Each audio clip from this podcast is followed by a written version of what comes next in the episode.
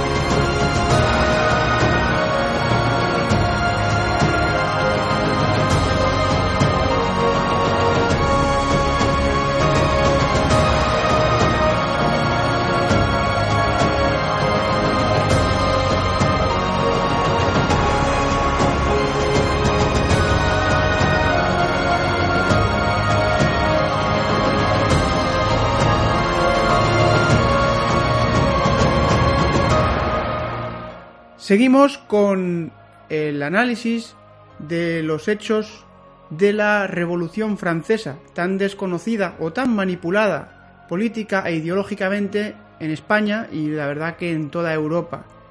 Para ello, pues como siempre, Manu, cuando quieras, los micrófonos son todo tuyos.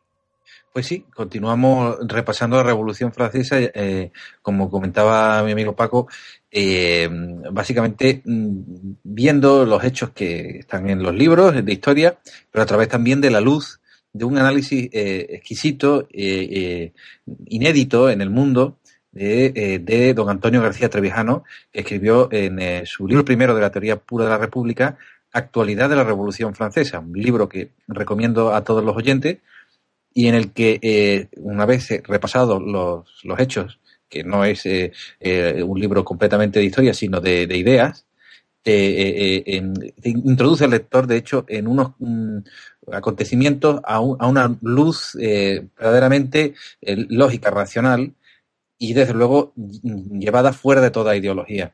llevamos analizando en unos programas una serie de hechos y a hoy nos acercamos a, todavía no llegamos, pero nos acercamos al fatídico uh, final de, del último, vamos, de, del, del, rey de, del rey Luis XVI, ¿no? Quiero recordar, aprovechando ahora que dices lo que llevamos programas, los oyentes, podéis encontrar eh, los audios en el histórico del podcast de claro. toda la historia de la revolución desde el primer programa de esta temporada en enero cuando empezamos a, a tratar, cuando Manu empezó a, a tratar este, este tema.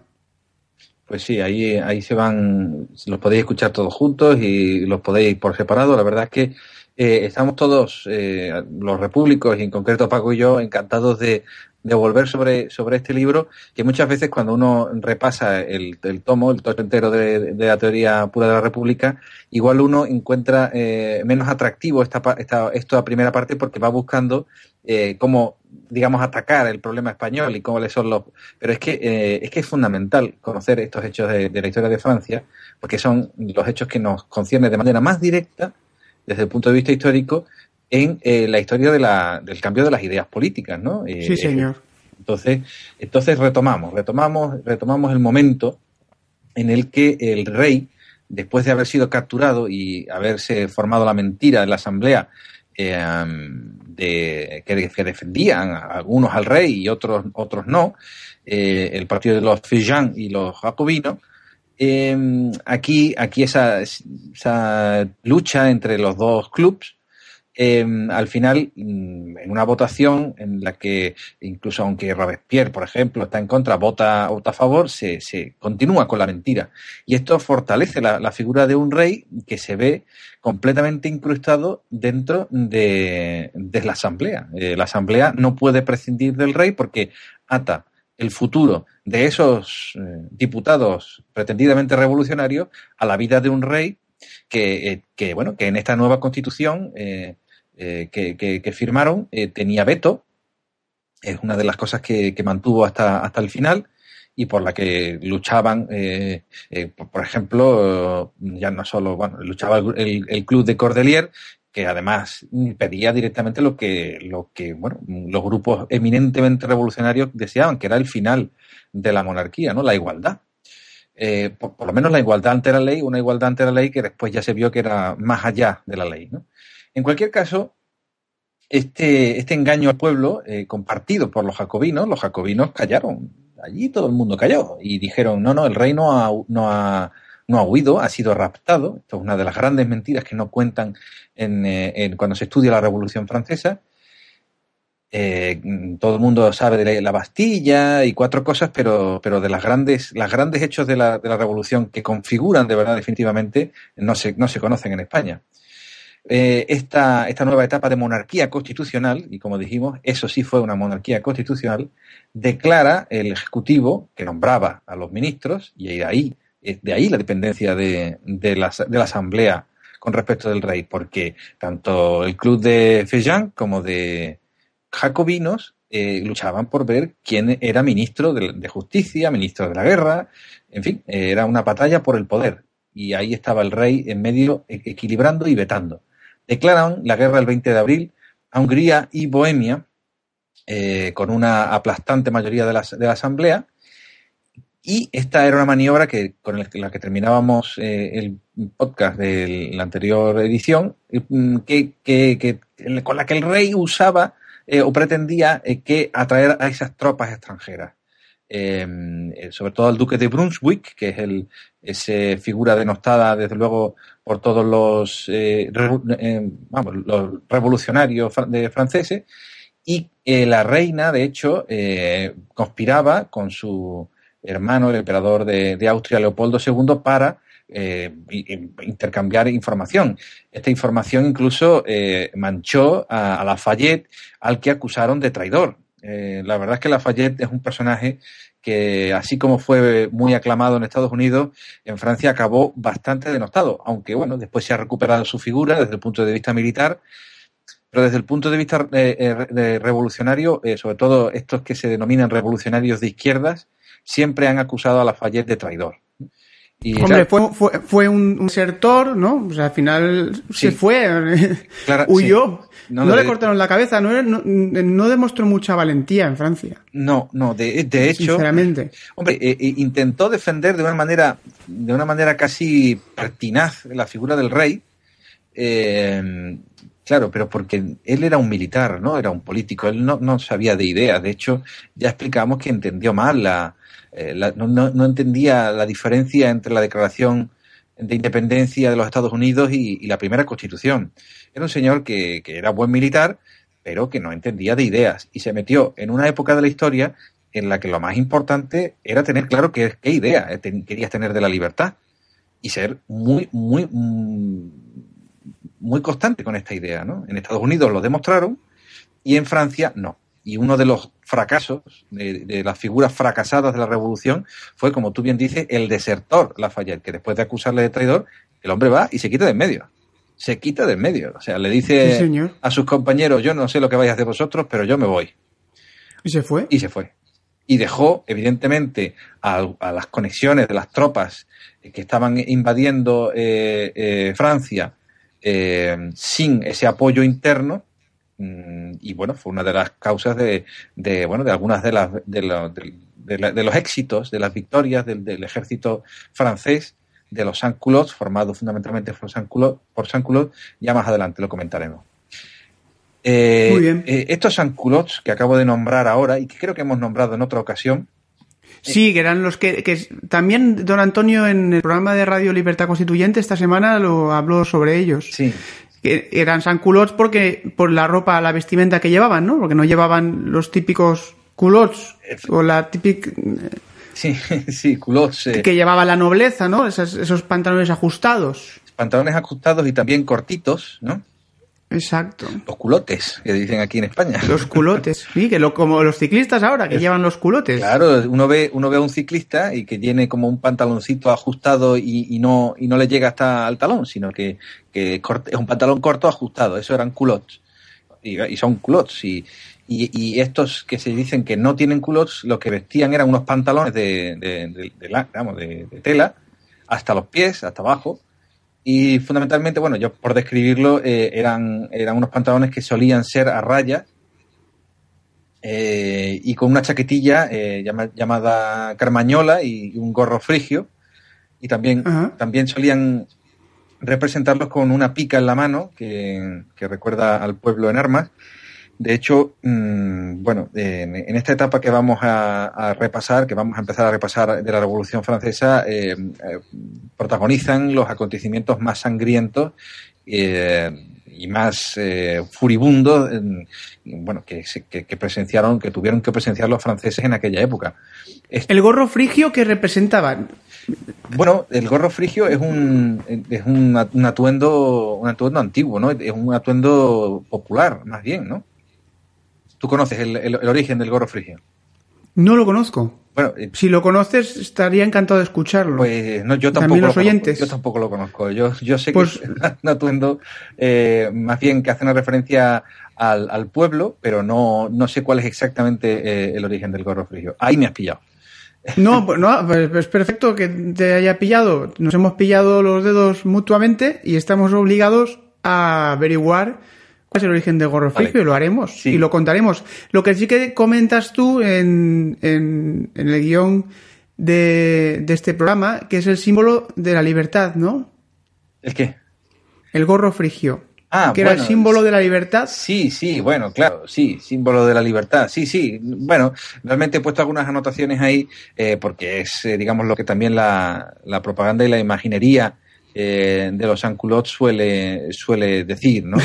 Claro, claro. eh, estamos hablando, estamos hablando de una, primero, bueno, a ver, de una identificación eh, social mm, que se hacía evidentemente con ese, con ese atuendo, pero claro, después va el gorro y la pica, que no necesariamente tenían que, que llevar todos en todo momento, pero que suelen ser como una, una figuración, una, una, vamos, una, una vestimenta, eh, un uniforme para poder, digamos, mm, transmitir un- una, una imagen, unas ideas, ¿no? Que es la, la, la, la del, la del pueblo, la de rebajar a todos por igual. Eh, esta era una idea también que se manifestaba a la hora de hablar. Eh, no había una, un tratamiento, eh, digamos, distingui- distinguido entre diferentes personas eh, por su clase social, sino que a todo el mundo se le tuteaba, ¿no? Y, y- de ahí, pues, esa, ese, movimiento, digamos, popular de llamar a todo el mundo ciudadano, como cuando se le llamó a, a Luis XVI Luis Capeto o Ciudadano Capeto, ¿no? Esta tendencia, mm, digamos, igualitaria mm, que roza en muchos, en muchos aspectos ya no la, igualdad ante la ley, sino la igualdad en todos los sentidos, la igualdad eh, física, material, todos somos iguales. Y una manera también de igual, de igual, de hacer iguales a todo el mundo es que todo el mundo vista igual. Por ejemplo, cuando asaltaron la casa de Luis XVI, eh, lo que hicieron, aparte de burlarse de él y perderle todo el respeto, es ponerle el gorro frigio. Eso es, exacto. Por eso es, es un símbolo interesante de la revolución. Claro, Y eso lo puso, ¿eh? Sí, sí, claro, pero porque estaba asustado, asustado Muy de que no le asustado, dieran, que le dieran un palo. Es que no estamos hablando de que Luis XVI hiciera estas cosas porque quería.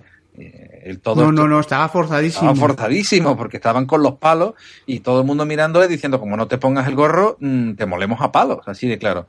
Y esto, esta es, esta es la Revolución Francesa, ¿eh? Esta es la Revolución Francesa. La Sí, revolución señor. de unos tiranos.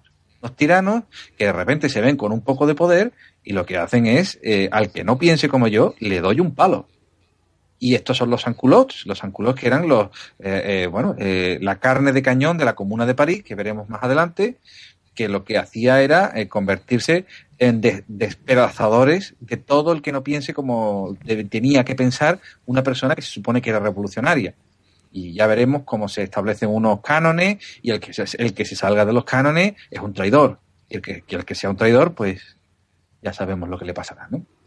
Eh, bueno, eh, esta, eh, la formación de los anculots, en su mayor parte, de hecho, eran artesanos y tenderos, aunque también había asalariados y algunos campesinos, pero era esta, este, esta ligazón entre mm, realmente la gente del campo y, la burguesía, y la alta, la burguesía y la alta burguesía. Era ese espacio intermedio de eh, personas que, que, bueno, que estaban eh, viendo también cómo cambiaba el, el, modo, el modo de producción y querían también que ese, ese cambio también en la economía les beneficiara, les beneficiara a ellos y ellos pudieran acceder a, los privilegios de la, de la alta burguesía. Es, una aspiración, desde luego, de, de, nuevo rico, por así decirlo, de esa, em, em, de esa promesa de una vida mejor que se basa en el expolio y el saqueo eh, y en quítate tú para ponerme yo de, a base de palos de, y de, y de guillotina, que, mm, vamos, desangró a la Francia con esa etapa que ya digo que veremos más adelante, la etapa del miedo, del, del gran peur, del gran miedo.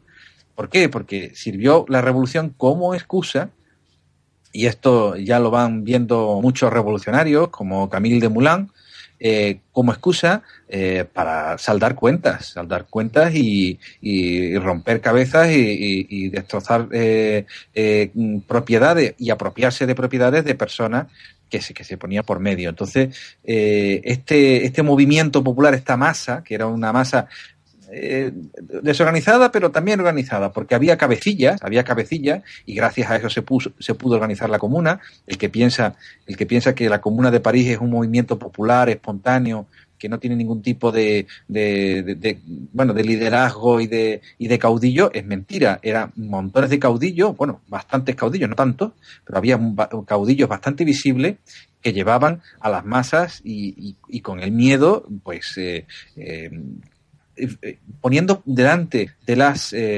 puertas de la asamblea, de la, asamblea de, de, estos diputados revolucionarios, bueno, filósofos, como decía Condorcet, bizantino, el miedo, el gran miedo a no hacer lo que la masa quisiera.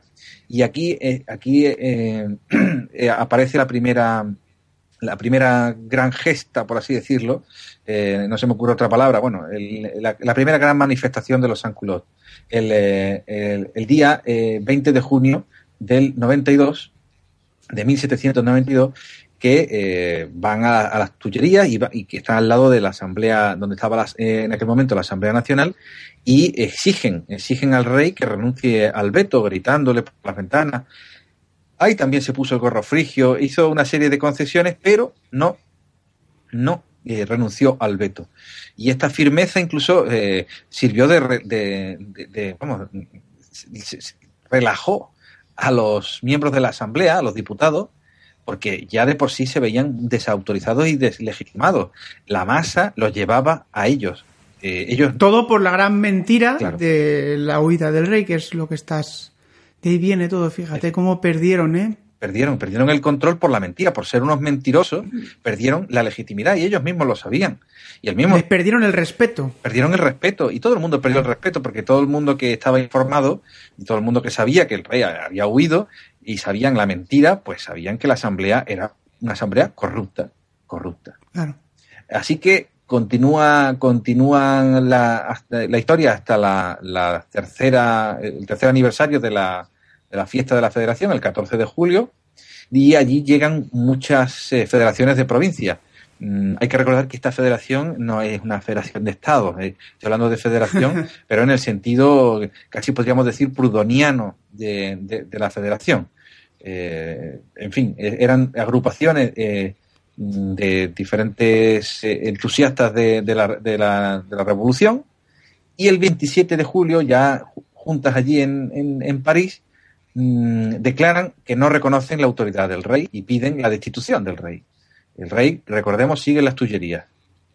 Robespierre, eh, que había defendido que no se matara, eh, no se matara, que, bueno, que, no se expulsara al rey eh, cuando la mentira, aunque votó a favor de la mentira, que hay que decirlo todo, eh, un cínico. Sí, un cínico, Robespierre. Eh, siempre, desde entonces bajó un poco, digamos, su popularidad, porque, claro, porque había defendido, de hecho, coherente, de una manera incoherentemente, había hecho las dos cosas, ¿no?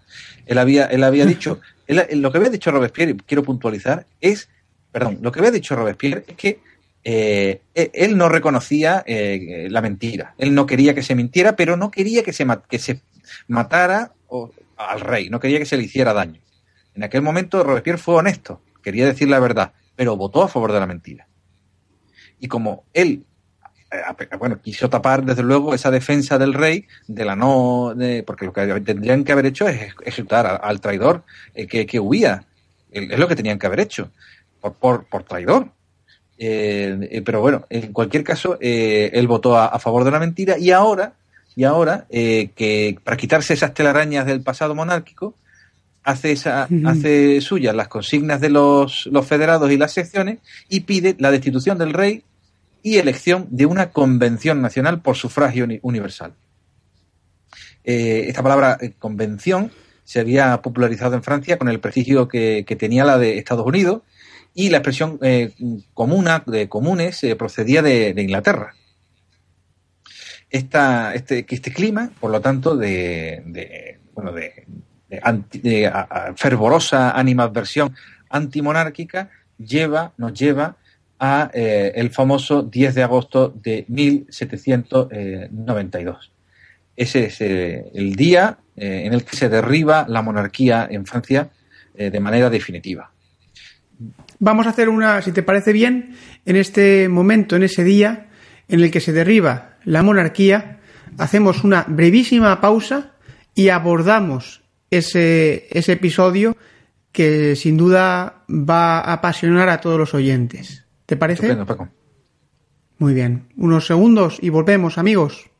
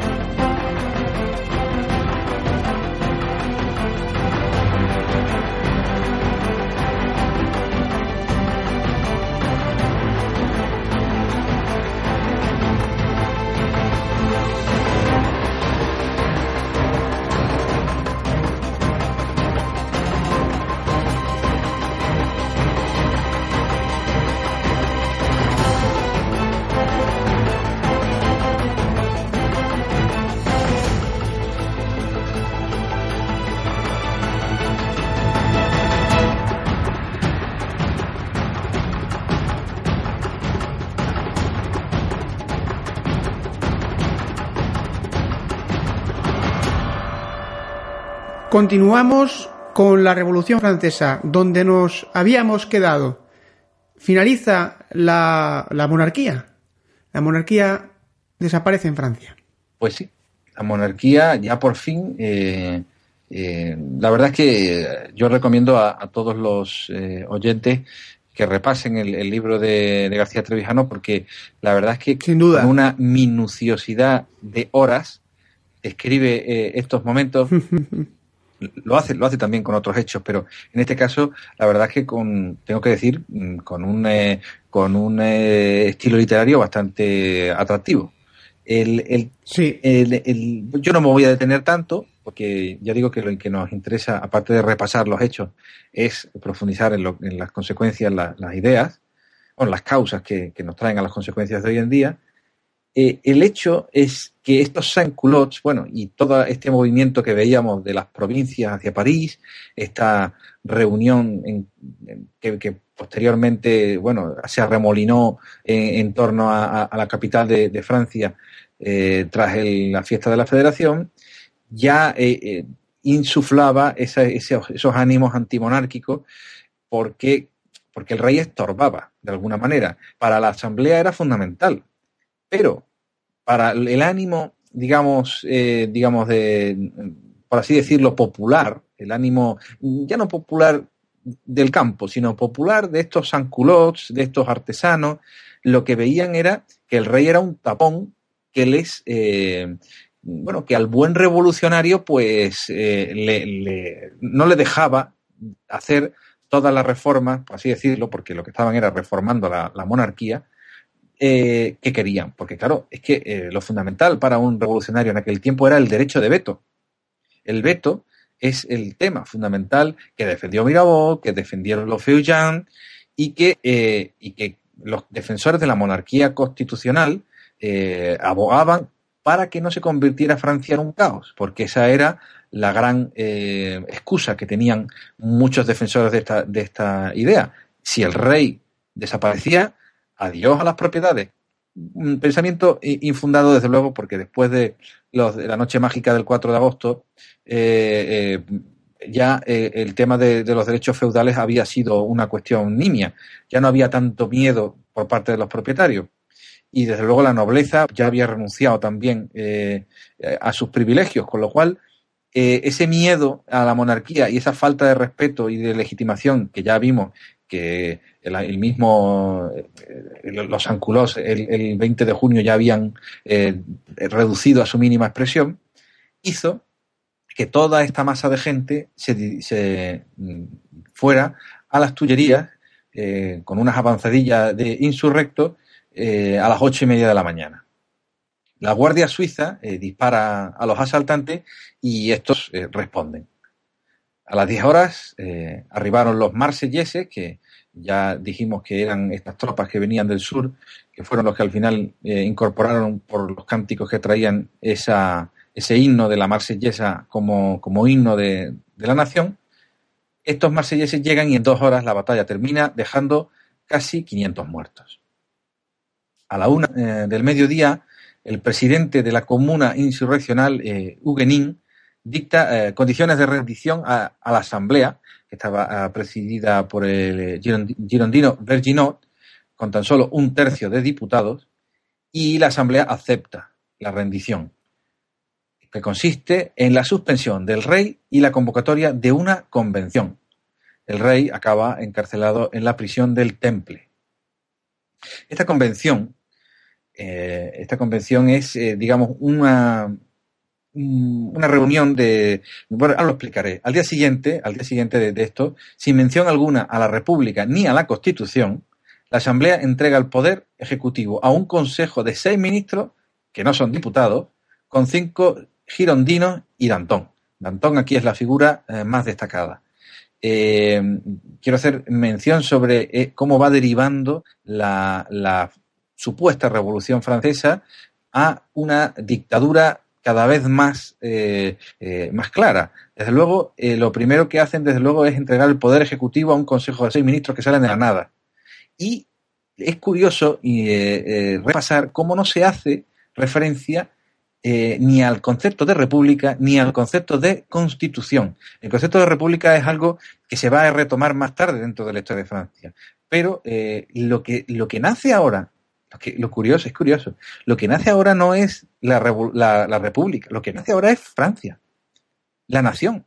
Ahora los franceses se van reconociendo en contraposición a los austriacos, eh, al, duque de Brunswick, por ejemplo, alemán, que, quería invadirlos, lo que se van reconociendo es como franceses. Ellos lo que, lo que se van es identificando quién aquí es francés y quién no es francés.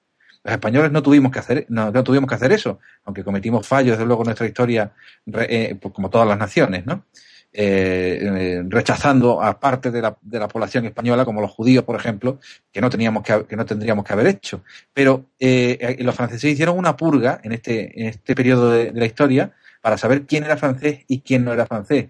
Y en esta purga mmm, murieron muchas personas. Eh, por lo tanto, esta jornada revolucionaria no fue republicana. No estamos hablando de que, de que lo que buscan es la república, incluso atacando a, a, lo que es la, la figura básica de la monarquía. Porque la república es una afirmación en sí misma, no lo olvidemos. La, la república no es lo contrario de la monarquía. La república es defender la libertad, la lealtad y la verdad. Y quien no defienda eso no es republicano ni repúblico, mejor dicho. En cualquier caso, aquí lo que vemos es, eh, es un ataque a, al rey, pero no a la monarquía. La, monarquía se suspende. Y lo que quieren y lo que se hace es aunar el poder legislativo, judicial y ejecutivo en una dictadura en el Ayuntamiento de París. La Asamblea actuaba a los dictados de la dictadura que se hizo en París. La comuna, que era la que más peso tenía, y ya digo, eh, alimentada por estos sans-culottes, impone, impone el juramento de libertad e igualdad a funcionarios y curas.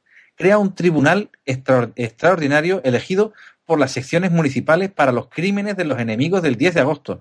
Todos los que se habían opuesto o estaban ligeramente cercanos a la figura del rey fueron masacrados, señores. Masacrados. Algo parecido a las, a las futuras checas, ¿no? Sí, sí, bueno, pero las checas eran más, ¿cómo se, cómo se diría? Más racionales. Esto no fue racional, Paco, esto fue entrar donde estaban encarcelados estos llamados enemigos del 10 de agosto y les estampaban las cabezas contra las paredes. Ensartaban otra vez las cabezas en picas.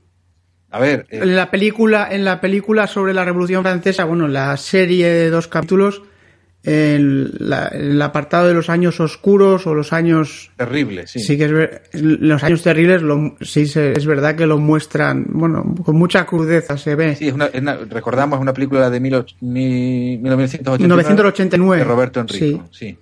Eh, es interesante bueno siempre la, la, la, recomendamos porque la verdad es que visualmente es una película que y bueno y por muchos hechos que, que se que se relatan no es muy muy interesante de ver pues sí, eh, en fin, que, la, la, la, dictadura esta que se forma en el Ayuntamiento de París, eh, a los dictados de la Comuna, eh, también, como detalle, suprime órdenes religiosas, enseñantes y hospitalarias y cambia el tradicional monsieur por ciudadano.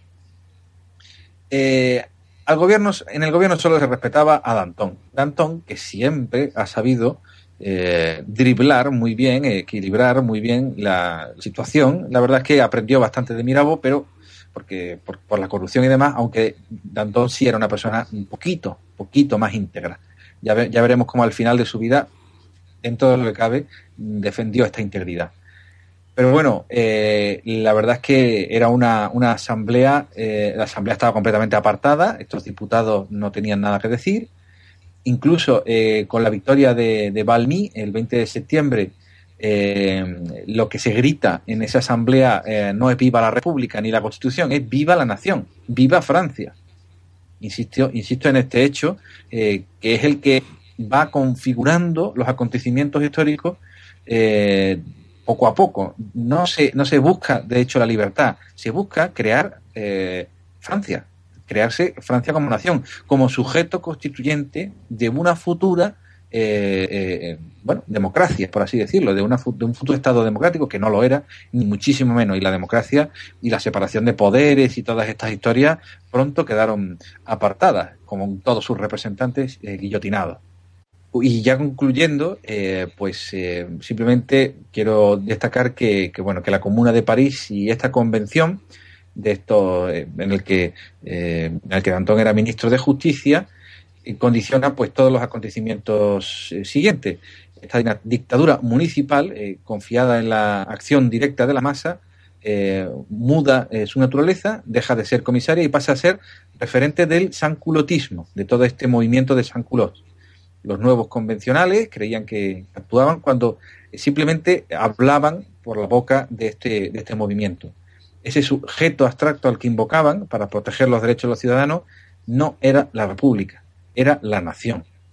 Ya veremos a continuación cómo la guerra eh, condiciona eh, fundamentalmente los acontecimientos de dentro de Francia, que eh, va ascendiendo cada vez más la figura de un personaje que veremos en su etapa más siniestra, que es Maximilien de Robespierre, y que, bueno, poco a poco va, va mirando los ojos no al exterior, sino al interior para, bueno, ver quién es el más virtuoso, quién es el más revolucionario y quién es el más igual.